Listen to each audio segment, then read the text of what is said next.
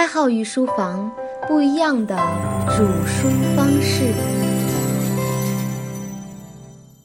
御书房听官们，大家好！从今天开始呢，我们就要正式的进入罗贯中的《三国演义》的世界了。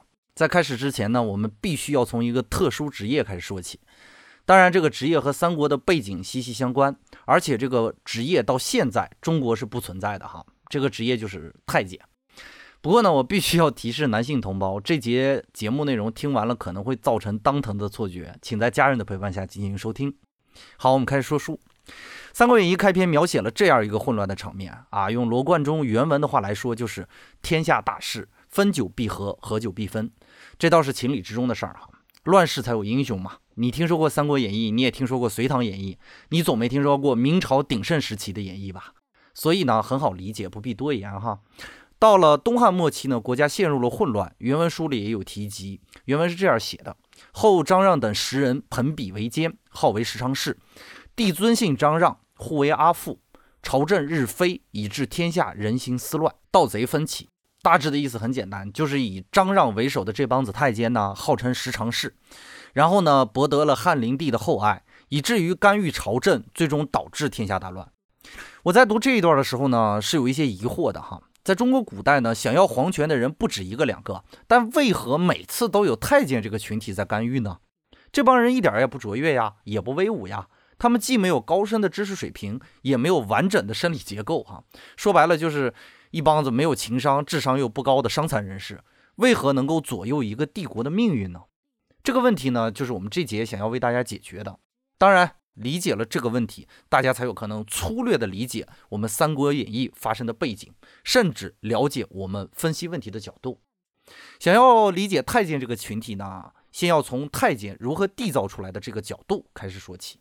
我们可以假想这样一个画面哈，皇宫中呢，假如你是皇上哈，你把天下所有的美色都收拢在皇宫内，那么这些美女们啊，要不就是你的嫔妃，要么就是伺候嫔妃的人。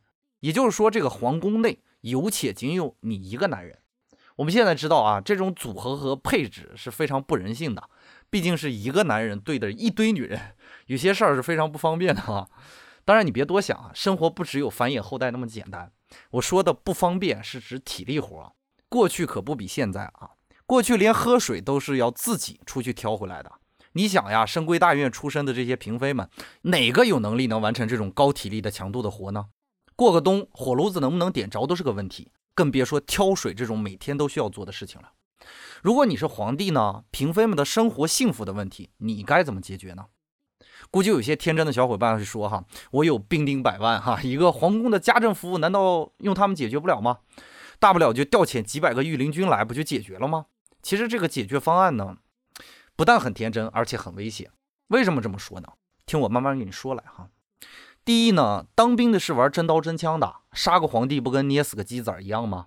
在中国历史上被当兵的弄死的皇帝真的不在少数，比如东汉时期的汉质帝刘纂被自己的将军毒死的，北魏的孝武帝元修呢是被宇文泰毒死的，随后呢宇文泰又干掉了西魏文帝元钦，啊，隋炀帝更惨是被自己的侍卫逼死的哈，元英宗甚至被自己的御史大夫弄死啊，这个御史大夫也是个文官集团的哈。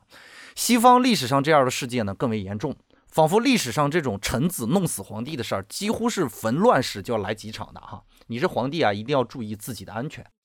第二呢，就算你的手下对你没有杀心，那你要考虑另外一个问题，那就是喜当爹的问题。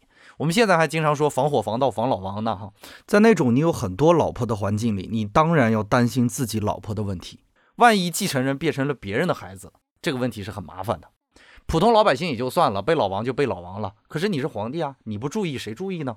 那么从以上两条担忧呢，我们很容易推断出一种方法，那就是找一个有男人的体力，但是没有男人的生殖能力，甚至不太会背叛你的人来帮助你。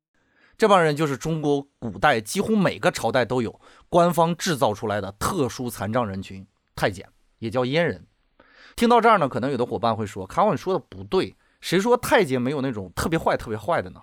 这个我承认哈，是有太监把持朝政，这是另一码事儿。但是在太平年间呢，太监对于皇帝来说是利大于弊的。原因很简单，如果把晋升当成一种施暴的话，那么太监这个群体对于这个施暴机构是有依赖性的，这就是斯德哥尔摩效应嘛。关于斯德哥尔摩效应，我们就不多说了哈。我以前也讲过这个问题。太监的这个职业呢，只会存在于皇宫或者王侯的家中。也就是说，一旦被摘除掉睾丸，要么就好好干太监这个活，要么就去死，不存在辞职这种说法。当然了，不算那些退休后归隐山林的那种优秀的太监从业者哈。也就是说，太监本能上倾向于服从这个让他们终身残废的群体，因为没有退路嘛。说到这儿了，肯定有些伙伴会想，太监不干了，可以去社会上混一个职业嘛，好歹也能活，对不对？不至于直接就去死吧？关于社会文化，我就不多说了。你想这么个问题啊？如果你身边有一个太监，你会不会感觉到恶心呢？如果你会恶心，你就别指望别人不会。皇帝选择太监那是没办法，你没有皇帝那么多的老婆，你当然会尽量避免和这类人接触了。当然，除了职业前景这个问题以外呢，我们还需要考虑太监的第二个因素，那就是太监的经历，这也会造就太监相对于其他臣子更加忠心的结果。为什么这么说呢？我先点下题哈，再慢慢的解释。你分析这个问题的时候，你需要考虑的一个角度，那就是太监的沉默成本。我看过一些资料哈，因为考虑到男性听众可能会造成心理压力，我就不详细的说这个晋升的过程了。呃，听着都裤裆疼哈。一说到这一点呢，我们都以为太监晋升就是一切，哈哈。如果一切的话，肯定会出事儿，因为那块儿的话肯定会大出血致死嘛。其实晋升未必这样简单啊，准确的说是先摘除睾丸，我们现在叫摘除睾丸，但是在古代呢，睾丸是要挤出去的。原因很简单，那个时候没有现在的消毒能力，为了保证太监在晋升以后的高存活率，所以他们会尽量的少用异物接触，这样能够降低太监伤口的感染率。所以拉个口子，然后用挤压这种方法，哈，一听就非常疼。我不知道听节目的男性伙伴有没有骑自行车或者运动的时候被卡过裤裆啊？如果没有的话，那么开号恭喜你，因为互联网现在常说的“蛋疼”这个词儿是非常讲道理的。我们正常的健康的男性，通常能够接触到最疼的事情就是蛋疼。那你可以推断出，在局部麻醉并不先进的古代，太监在被晋升的时候呢，需要承受多大的痛苦？这种痛苦是不可逆的嘛？这将会成为太监这个行业不可避免的沉没成本。每当太监有了逆反之心呢，哪怕有那么一点儿想不干的意思，觉得外面的世界很大，想出去看看的想法，这种想法也会立刻的被扼杀在摇篮之中。这个原因很简单嘛，这一刀太疼了，放弃了太可惜。如果现在不干了，那不是白挨一刀吗？所以他们不赚个盆满钵满，你怎么指望他们放弃？那么这种沉没成本对于皇宫来说是巨大的一种利好嘛？但是对于太监自身来说，又是成本极高的一种选择。这种成本极高的选择呢，无疑是中国古代当权者的首选。这帮太监一般情况下会很听话，有男人的力气，却没有男人那么爱搞事情，这就是最好的选择。没错，作为皇帝的你，是不是踏实了呢？不用担心自己的老婆有什么问题，也不用担心老婆的生活有什么问题。那么你可以踏踏实实睡大觉了吗？你错了哈，这个太监看似没有什么害处。其实还有一些显而易见的问题。说到这个问题之前呢，我们先来简单的了解几个史料。东汉末年，张让为首的十常侍宦官集团独霸朝政，最终导致了京师魏军的叛乱，开始了秦朝后的第一个大分裂时期。这也是本书的大背景啊。北宋末期呢，全宦童贯伐辽失败，间接导致了北宋的靖康之耻。童贯被处死一年之后呢，北宋灭亡。明朝中期呢，太监王振。专权乱政，发动北征，因为不懂得兵法，遭到了伏击，明军大败。明英宗朱祁镇被瓦剌所俘虏。明朝的末期呢，宦官魏忠贤祸乱朝政，残害忠良，导致了明朝的国力迅速衰退。虽然崇祯帝最后将其处死，但是由此形成的政治上的麻烦呢，明朝到了灭国都没有完全解决掉。当然了，因为时间的原因嘛，我们只能选几个杰出的代表人物给大家列举一下哈。每朝每代在转折点的时候呢，我们好像都能诡异的发现一个现象，那就是宦官祸乱朝政的事情。这当然不是偶然嘛，所以是各位听节目的皇帝们所要担心的事情哈。我们先来简单的分析一下，这帮生理不健全、心理又受到过巨大打击的人是如何有能力左右一个帝国的朝政呢？我们现在继续假设。假设你是一个处在造反初期的人，那么对于这个风险很不可控的职业呢，你必然会倾尽所有的力量来完成这些事情，比如什么姑舅啊、两姨啊、老婆呀、孩子呀，通通和你揭竿而起，那么你的胜率才会增加那么一丢丢。你也一定认同，天下这种巨大的蛋糕，你一个人肯定吃不了，于是多分出去一点，别人预期高了才会跟你玩命打天下嘛。但是这会导致一个结果，那就是和你皇权所对立的其他的权力，会随着你权力结构的逐渐稳固而逐渐庞大。